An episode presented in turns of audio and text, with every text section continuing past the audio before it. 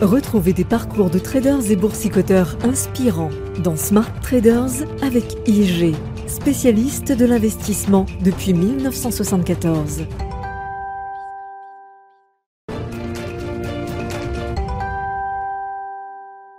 Bonjour à tous. Aujourd'hui dans Smart Trader, on revient sur la folie spéculative qui a concerné le titre GameStop début 2021. L'histoire de la folie spéculative sur certains mêmes stocks comme GameStop ou AMC a tout d'une histoire de Robin des Bois des temps modernes. Il est cependant très compliqué dans les faits de savoir combien d'investisseurs sont réellement sortis gagnants de cette histoire. Une chose est sûre, cet épisode a fait naître un nouveau rapport de force sur les marchés financiers. Tout commence sur la page de discussion Wall Street Bets du forum Reddit. De nombreux traders individuels y échangent autant leurs convictions de trading que des bons mots. Le forum est alors connu pour sa promotion de stratégies de trading impliquant des options ou des produits risqués, mais aussi pour compter de nombreux investisseurs peu initiés parmi ses membres. En août 2019, un trader au pseudo de Roaring Kitty annonce avoir acquis des options d'achat sur l'entreprise GameStop. Derrière ce pseudo se trouve Case Gill, un ancien analyste chartiste. Il est convaincu, après avoir analysé l'entreprise en profondeur, que les investisseurs sous-estiment la capacité de l'entreprise à rebondir. L'entreprise GameStop apparaît à ce moment-là en difficulté aux yeux de nombreux investisseurs. Son activité principale est la distribution de jeux vidéo dans des magasins physiques. Elle possède d'ailleurs en France l'enseigne Micromania. Mais face à la digitalisation de l'économie et notamment grâce à la possibilité d'acheter des jeux directement en ligne sur les dernières consoles, nombreux sont ceux à ne pas donner cher de la peau de l'entreprise. Roaring Kitty navigue donc à contre-courant et suscite même plusieurs moqueries sur la plateforme. Il maintient cependant son investissement et continue à communiquer massivement sur ses convictions. Il poste par exemple le fait que Michael Burry, un investisseur rendu célèbre grâce au livre The Big Short, soit lui aussi convaincu du potentiel de l'entreprise GameStop. Il crée également une chaîne YouTube où il poste très régulièrement des vidéos le mettant en scène en suivant le cours de l'action. Petit à petit, le youtubeur commence à être suivi par de plus en plus d'abonnés, même s'il fait évidemment attention à ne jamais prodiguer de conseils en investissement.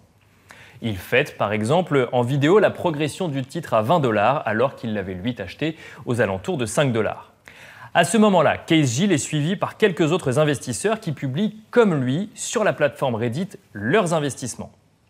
Lors d'un entretien face à la justice américaine, il confiera plus tard qu'il visait une valorisation du titre entre 20 et 25 dollars.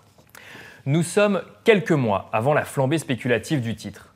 Et c'est là que tout se joue.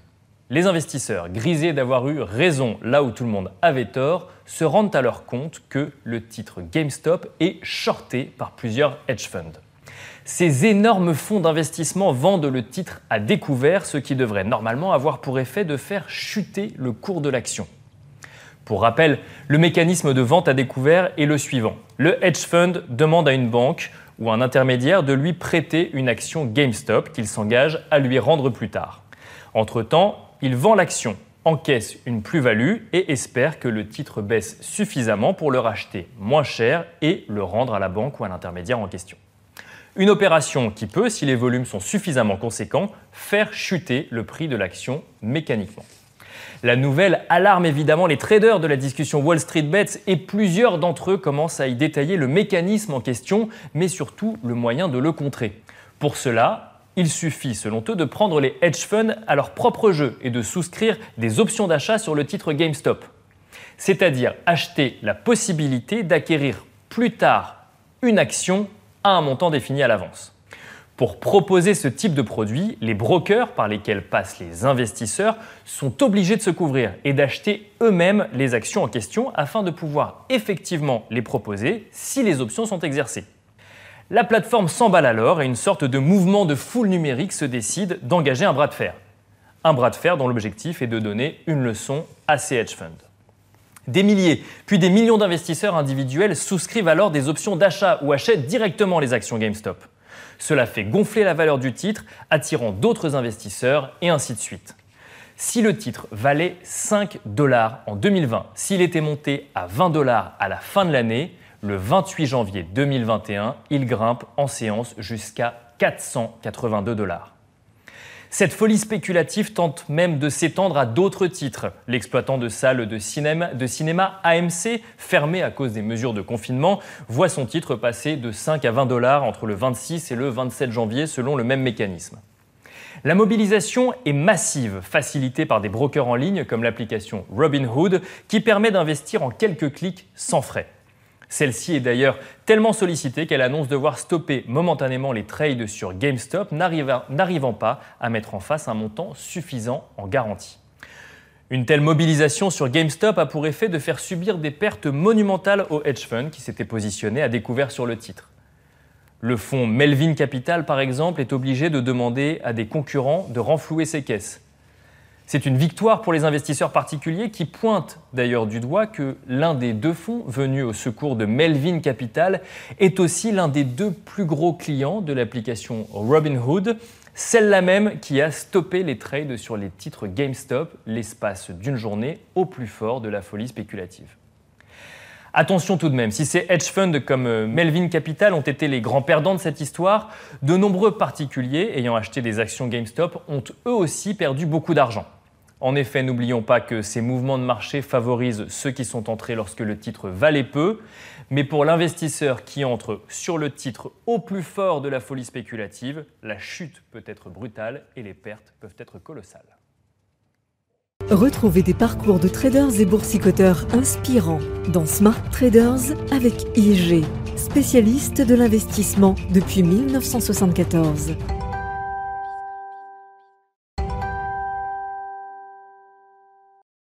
Bonjour Ambroision. Bonjour Nicolas.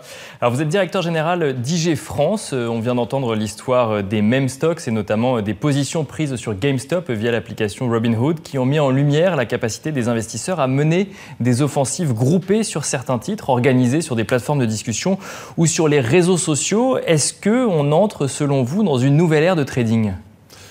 Je ne sais pas si c'est effectivement une nouvelle ère de trading, mais en tout cas c'est ce que les réseaux sociaux euh, permettent de faire aujourd'hui dans des pays qui sont euh, à, une échelle bien plus importante que ce qu'on connaît en Europe. Mais la mise à disposition d'informations plus l'accès à un marché financier via des applications type Robinhood qui sont en plus de ça, avec des, business models euh, sans frais, permettent à la totalité des, habitants de cette planète, des investisseurs potentiels, de se regrouper pour avoir une action offensive sur un titre en particulier. Ce qui peut être dangereux, mais ce qui, en l'occurrence, était euh, une volonté assez ferme de donner tort aux professionnels de la finance à ce moment-là. Et notamment euh, aux hedge funds. D'ailleurs, dans cette histoire, on a très bien identifié les perdants, les hedge funds, et notamment le hedge fund de Melvin Capital. Les gagnants sont euh, potentiellement le titre GameStop sur une, sur une durée très courte. En revanche, parmi les particuliers, parmi les traders qui ont participé, on a du mal à savoir qui a vraiment gagné de l'argent et qui a vraiment perdu de l'argent dans cette histoire. Oui, alors le titre GameStop est passé de, de, moins de 5 dollars à plus de 300 ou quasiment 350 dollars en clôture euh, sur, une de ces séances. Euh, derrière, les investisseurs particuliers qui ont fait partie de ce, de ce groupe Reddit, les Wall Street Bets, euh, certains ont effectivement pris position très tôt sur le marché sur ce titre-là. Très bien, c'est le timing le plus important. Donc si vous entrez tôt sur ce marché-là et sur cette action-là tout peut bien se passer, mais la volatilité qu'il y a eu derrière sur ce titre a quand même laissé une très grosse partie, on ne saura jamais combien, très grosse partie des investisseurs euh, avec euh, juste rien, une main devant, une main derrière. C'est, ça peut être dramatique de prendre part à ce genre d'initiative quand en plus de ça on est très néophyte, ce qui était la majeure pour la majeure partie de ces, investisseurs. Ah, c'est ça, parce que vous parliez du timing d'entrée, il y a le timing de sortie également qu'il faut, qu'il faut prendre en compte. Quels sont les risques pour un investisseur particulier, avec un niveau de connaissance limité sur les marchés financiers, de participer à ce genre d'opération De tout perdre. Tout simplement. De, tout perdre. Euh, là, on a commencé avec un titre qui valait euh, moins de 5 dollars, ce qu'on disait. si jamais le titre revient au cours qu'il avait, en tout cas initialement, et qu'on est investi sur ce titre-là au milieu de cette opération à plus de 100 dollars, à plus de 150, à plus de 200 dollars, on va se retrouver avec euh, juste plus rien. Donc euh, avoir perdu la totalité de son investissement sur ce qu'on espérait être un coût financier incroyable, euh, en suivant peut-être un peu trop comme un mouton une action qu'on maîtrise pas du tout, parce que c'est ce, volume d'investisseurs fait l'action, mais mais c'est pas du tout le souhait d'une seule personne. On peut absolument pas prévoir quel sera le cours de l'action dans X jours, euh, X, X semaines. Et puis un fonctionnement comme celui-là, finalement, ne peut fonctionner que si on a un nombre de traders ou un nombre d'utilisateurs suffisamment élevé qui décident de prendre des positions dans le même sens au même moment. Est-ce qu'on a vu d'autres initiatives euh, depuis? Parce qu'on on peut se dire, tiens, ça a marché une fois, on, ça va y avoir un effet contagion sur d'autres titres. Il y, a, alors, il y a eu quelques tentatives juste après ça. Il y a eu AMC euh, et, ensuite Nokia. Finalement, la volatilité sur ces titres-là a été moindre. Sur Nokia, on est même juste à une soixantaine de pourcents, parce que finalement, ça fait peur. Euh, prendre part euh, à une action aussi massive que celle-là, bah, on s'est rendu compte avec GameStop qu'il est resté quand même beaucoup de perdants chez les petits porteurs. donc finalement, cette, envie de faire un coup, elle est assez contrebalancée avec la peur de perdre son capital. Donc on n'a pas tellement vu d'opérations, en tout cas de, cette envergure-là. Euh, et puis en Europe, on, reste sur un marché beaucoup plus limité. Euh, les positions de vente à découvert doivent être déclarées si elles dépassent un certain seuil. Euh, donc c'est pas quelque chose qu'on devrait revoir, en tout cas en Europe, euh, très rapidement. Et alors, est-ce que ça ne représente pas quand même euh, un risque pour les marchés financiers, le fait que sur des plateformes en ligne, des traders puissent s'organiser pour décider que euh, telle action ou euh, telle stratégie de hedge fund peut être, alors une action peut être gonflée ou une stratégie de hedge fund peut être contrée par des investisseurs? Je, je, suis pas sûr que ce soit un danger. C'est peut-être juste un juste retour des choses ou en tout cas une façon de donner la parole à, des investisseurs qui, n'ont pas l'habitude de l'avoir. Les régulateurs, que ce soit en Europe euh, ou même en France, euh, je pense, se saisiront de ce genre de, de, procédé à l'avenir, euh, parce qu'évidemment, ça influe sur le marché de, façon pas contre nature, mais on se retrouve avec une action très indépendant de la vie de l'entreprise. En l'occurrence, GameStop n'a jamais souhaité ça, même si effectivement ça a été positif pour le titre, mais, mais c'est complètement euh, euh, exogène. C'est un facteur qui, qui n'a rien à voir avec la, la vie de l'entreprise, avec ses projets, avec ses revenus, son rendement.